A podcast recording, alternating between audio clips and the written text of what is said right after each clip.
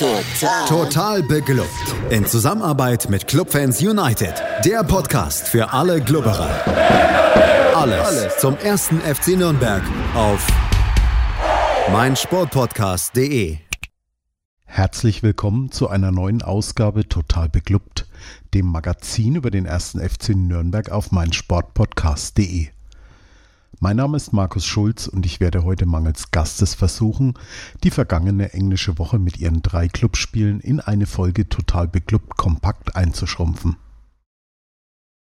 Den Anfang machte das Auswärtsspiel bei den Störchen an der Kieler Förde. Die KSV stand vor dem Aufeinandertreffen auf einem hervorragenden dritten Tabellenplatz, was ihnen vor der Saison wohl kaum jemand ob des großen Kaderumbruchs in der Sommerpause zugetraut hätte. Entsprechend skeptisch musste man als Anhänger der rot-schwarzen Farben vor Anpfiff sein, zumal auch die vergangenen Aufeinandertreffen nicht gerade von Erfolg gekrönt waren.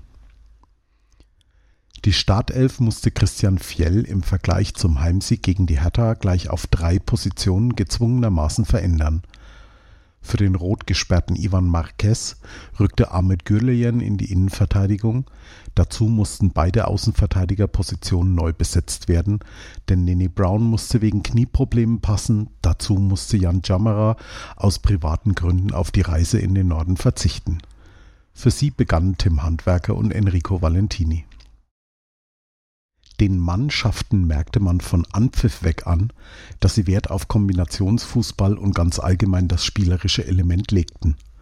Dazu wurde auf beiden Seiten hoch gepresst, um den Spielaufbau des Gegners früh zu unterbinden.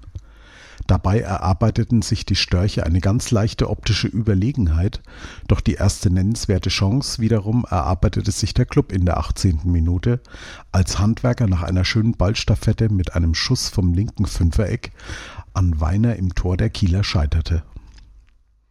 Fünf Zeigerumdrehungen später jedoch hatte man Glück, dass eine Direktabnahme von Holtby den Querbalken traf, und danach verlagerte sich das Geschehen erst einmal in die mittleren Gefilde der Spielfläche, da beide Defensivreihen kaum etwas zuließen. Erst fünf Minuten vor der Pause mal wieder eine gefährliche Situation, als Martinia den Ball nach einer Ecke nicht mehr erreichte, aber der Kopfball von Remberg nicht aufs Tor zielte. Nach der Pause tasteten sich beide Teams zuerst wieder ab. Es schlichen sich auch auf beiden Seiten Ungenauigkeiten im Spielaufbau ein, welche aber keinerlei Chancen verursachten. In der 68. Minute dann hatte der FCN das oftmals zitierte Spielglück, als kleine Bekel einen Schuss von Handwerker unhaltbar für seinen Keeper abfälschte und der Club dadurch mit 1 zu 0 in Führung ging. Als Reaktion darauf wechselte die KSV Holstein zweifach. Pichler setzte nach 75 Minuten einen Kopfball dann knapp über den Kasten. Doch dann folgte der Auftritt von Lukas Schleimer. Er bedrängte im Spielaufbau Remberg, konnte den Ball erobern und steil auf Can Usun durchstecken, der aus halbrechter Position den Ball durch die Beine des Keepers zum 0 zu 2 vollenden konnte, sein fünfter Saisontreffer. In der Folge brachte der erste FCN das Spiel sehr erwachsen über die Zeit, zumal Kiel auch der letzte Biss fehlte. Lediglich in der 84. Minute musste Christian Martinia gegen Rote eingreifen. Sima Kallas Schuss in der Nachspielzeit ging dagegen über den Kasten. Ebenfalls in der Nachspielzeit durfte Erik Wekesser für Okonuki auf den Platz und feierte damit sein Saisondebüt. Davor wurden bereits Lohkemper für Schleimer und Mats Müller-Daly für Can Usun eingewechselt eine wirklich starke Leistung im Holsteinstadion zu Kiel, gerade an Betracht der Tatsache, dass die Viererkette bis auf Jannis Horn komplett ausgetauscht werden musste. Aber hier zeigt sich, dass der breite Kader in dieser Saison stark genug ist, um auch solche Ausfälle zu kompensieren. Alles in allem ein absolut verdienter Sieg des Clubs, der dadurch in der Tabelle mit 18 Punkten auf Rang 8 kletterte, einen Punkt hinter den Kielern auf Rang 4 und nur drei Punkte hinter Fortuna und dem HSV, die punktgleich die Ränge 2 und 3 belegten. Am Mittwoch dann bot sich dem ersten FC Nürnberg die Möglichkeit, sich für die zum Saisonauftakt erlittene Niederlage gegen Hansa Rostock zu revanchieren. Denn das Los bescherte dem FCN ein Heimspiel in der zweiten Runde des DFB-Pokals. Da die gegen Hertha BSC erhaltene rote Karte nur für die Liga gilt, rückte Ivan Marquez wieder für Ahmed Gürleyen in die Startelf. Auch Enrico Valentini musste seinen Platz für den zurückgekehrten Jan Jamra räumen. Ansonsten gab es aber keine weiteren Wechsel. Martina im Tor, die Viererkette komplettierten Jannis Horn und Tim Handwerker. Das Mittelfeld bildeten Flick auf der Sechs zusammen mit den beiden Achtern Kastrop und Schleimer. Die Außenbahn besetzten Okunuki und Goller, dazwischen gab Can Usun wieder die falsche Neun. Wenn ein von Alois Schwarz trainiertes Team im Max-Morlock-Stadion zu Gast ist, dann sollte man keinen spielenden Gegner erwarten. So auch an diesem Mittwoch, denn die Kogge beschränkte sich, von einigen wenigen Kontern mal abgesehen, komplett auf die Defensivarbeit. Und hier tat sich der Club von Beginn an schwer. Man spielte sich zwar immer wieder zur Grundlinie durch, fand dann aber in der Folge keinen Abnehmer vor dem Tor. Dazu wurde man bei keiner der insgesamt zehn Ecken allein in Halbzeit 1 gefährlich.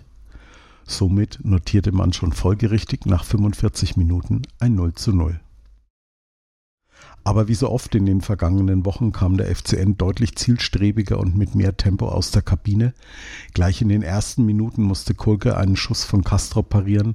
Ein Versuch von Usun landete nur knapp neben dem Gehäuse. Doch so boten sich natürlich auch Räume für Rostocker Konter und einen solchen gab es in der 58. Minute. Ingelsons Flanke wurde nicht verhindert, Marquez wirkte im Duell gegen Brumado doch etwas orientierungslos und so konnte der Brasilianer zur überraschenden Führung einnetzen. Aber auch hier setzte sich der Trend der vergangenen Wochen fort. Die Clubelf zeigte sich fast unbeeindruckt und konnte fünf Minuten später nach Zuspiel von Goller und Doppelpass mit Usun durch Okunuki den wuchtigen und verdienten Ausgleich erzielen. Direkt nach dem Ausgleich reagierte Fiel das erste Mal, brachte Brown und Möller-Daly für Handwerker und Schleimer. Und man wollte mehr, spielte weiter zielstrebig nach vorne, aber scheiterte entweder am starken Keeper Kohlke oder aber an den tapfer sich in jeden Ball werfenden Defensivspielern der Kogge. Und statt das Spiel auf seine Seite zu ziehen, musste man nach 73 Minuten erneut eine Kröte schlucken. Landete ein Schuss von Strauß noch an der Latte, so konnte Kinzombie den Nachschuss dann aber Mittwoch zur erneuten Führung in Martenias Gehäuse versenken. Erneut zeigte der Club Moral und nahm das Heft des Handelns in die Hand. Doch blieben alle Versuche meist Stückwerk, dazu schlichen sich doch immer mehr Unsauberheiten ins Spiel mit ein. Doch Fiel versuchte, alles auf die Offensivkarte zu setzen und brachte erst in der 85. Minute Lohkemper für Jammerer, zu Beginn der Nachspielzeit dann auch noch Hayashi für Kastrop. Und als irgendwie schon jeder mit dem Schlusspfiff rechnete, stachen die Joker von der Bank. Mats Möller-Daly spielte einen schönen Steckpass auf den linken Flügel zu Hayashi. Dieser beförderte das Leder flach in den 5-Meter-Raum, wo Lohkemper das Leder irgendwie über die Linie zum viel umjubelten Ausgleich beförderte. Also Verlängerung. Und um die totale Offensive der Schlussphase der regulären Spielzeit wieder etwas zu entschärfen, kam Valentini für Goller, sodass man wieder mit einer kompletten Defensivreihe die zweimal 15 extra Minuten angehen konnte. Und schon nach drei Minuten hätte die Nürnberger Dominanz sich fast im Ergebnis wiedergespiegelt, doch Usun setzte den Ball nach seinem Alleingang knapp rechts neben das Tor. Doch in der 99. Minute dann flankte Brown nach innen, wo erneut Lohkemper stand und den von links kommenden Ball fast schon artistisch mit der linken Innenseite per Bogenlampe ins Rostocker Tor beförderte und sich so zum Mann des Abends katapultierte. Nun war also Hansa gefragt, seinerseits wieder so etwas wie ein Offensivspiel zu zeigen. Doch mehr als den Ansatz von Chancen durch Rossipal in der Nachspielzeit der ersten Halbzeit der Verlängerung und Rossbach kurz vor Ende der 120 Minuten sprangen nicht heraus. Im Anschluss an diese letzte Halbchance hätte Uson alles klar machen können. Dressels Einsatz gegen Okunuki im Strafraum war regelwidrig und wurde vom Schiedsrichter folgerichtig mit einem Strafstoß belegt. Rutschte Can Usum beim Schuss das Standbein weg und so verfehlte der Ball deutlich den Kasten von Kohlke. An dieser Stelle möchte ich einmal auf den mehr als fragwürdigen Kommentator bei Sky verweisen, der Kommentare wie das sollte er sich mal schämen verbal in den Äther entweichen ließ. Es ist einfach unsäglich, dass man bei Can Uso und einerseits bei jeder Gelegenheit im Spielkommentar immer wieder auf sein Alter kommt mit seinen 17 Jahren, um dann bei einer solchen Situation dann gleich in einer solch üblen Art und Weise den Stab über dem jungen Mann bricht. Noch dazu, wenn daraus dem Team kein Nachteil entstanden ist, das Spiel wurde ja auch ohne den verwandelten Strafstoß gewonnen. Diese Doppelmoral jedoch ist einfach unsäglich und in meinen Augen völlig deplatziert. Genauso deplatziert war im Übrigen auch die Reaktion der Rostocker nach Spielende, insbesondere von Alois Schwarz. Der konnte sich selbst in der Pressekonferenz nach dem Spiel nicht zu einer Gratulation in Richtung des ersten FCN durchringen, sondern haderte noch immer mit dem Ausgleich in letzter Sekunde der regulären Spielzeit. Hin und wieder gibt es halt doch einen Fußballgott, der etwas dagegen hat, wenn eine Mannschaft nicht wirklich aktiv am Spielgeschehen teilnimmt. Somit hat der erste FC Nürnberg das Achtelfinale erreicht und seinem Konto eine Finanzspritze von rund 850.000 Euro gegönnt. Wie viel Kraft jedoch dieser Pokalabend gekostet hatte, ob man frisch genug das Heimspiel zum Abschluss der englischen Woche gegen Schalke 04 bestreiten konnte, darüber berichte ich nach einer ganz kleinen Verschnaufpause hier bei Total Beklubbt auf meinsportpodcast.de. Schatz, ich bin neu verliebt. Was? Drüben. Das ist er. Aber das ist ein Auto. Ja, eben. Mit ihm habe ich alles richtig gemacht. Wunschauto einfach kaufen, verkaufen oder leasen. Bei Autoscout24. Alles richtig gemacht. In rund 40 Folgen habt ihr mich jetzt schon sagen hören, I want to tell you about the Beatles. Ich habe euch die Geschichten zu ihren Alben und ihren Songs erzählt, euch ihre wichtigsten Wegbegleiter und Vertraute vorgestellt und natürlich die Orte, die für die Bandgeschichte eine wichtige Rolle spielten. Habt ihr die drei bisherigen Staffeln schon durchgehört? Nein? Na, worauf wartet ihr dann noch? Rein in den Podcatcher eurer Wahl und einfach mal losgehört. Und folgt gerne auch unserem Instagram-Kanal iwtty-Beatles Podcast. Willkommen zurück bei Total Beklubbt und der heutigen Folge Total Beklubbt kompakt über die vergangene englische Woche. Dem souveränen Auswärtssieg bei Holstein Kiel konnte der 1. FC Nürnberg mit einer Portion Glück den Einzug in das Pokal-Achtelfinale folgen lassen. Zum runden Abschluss dann gastierte der FC Schalke 04 am Samstag im Max-Morlock-Stadion. Rund um das Spiel gab es diverse Aktionen zur Feier der ältesten und wohl intensivsten Fanfreundschaft im deutschen Fußball. Auch eine wirklich riesige Choreo wurde vor Anpfiff des Spiels gezeigt. Motto: Ein Bündnis für die Ewigkeit. Leider wurde in den vergangenen Jahren die Freundschaft immer nur außerhalb des Spielfeldes gelebt. Rein sportlich war gegen die Königsblauen schon lange nichts mehr zu holen. In Sachen Aufstellung musste Christian Fjell wieder auf den noch gesperrten Marquez verzichten. Für ihn kehrte Gürleyen zurück. Dazu durfte Brown wieder für Handwerker beginnen, ansonsten gab es keine Wechsel. Also musste auch Pokalheld Felix Lohkemper wieder auf der Bank Platz nehmen und Fiels Mann sahen bereits mit Spielbeginn, dass die Schalker von ihrem Coach Karel Keratz nach den erfolglosen letzten Wochen wieder eingenordet wurden. Auch im Pokal verlor man unter der Woche ja nur knapp mit 1 zu 2 am Millantor. Bereits nach zehn Minuten vibrierte das Aluminium, als Lino Tempelmann für seinen neuen Verein den Pfosten traf.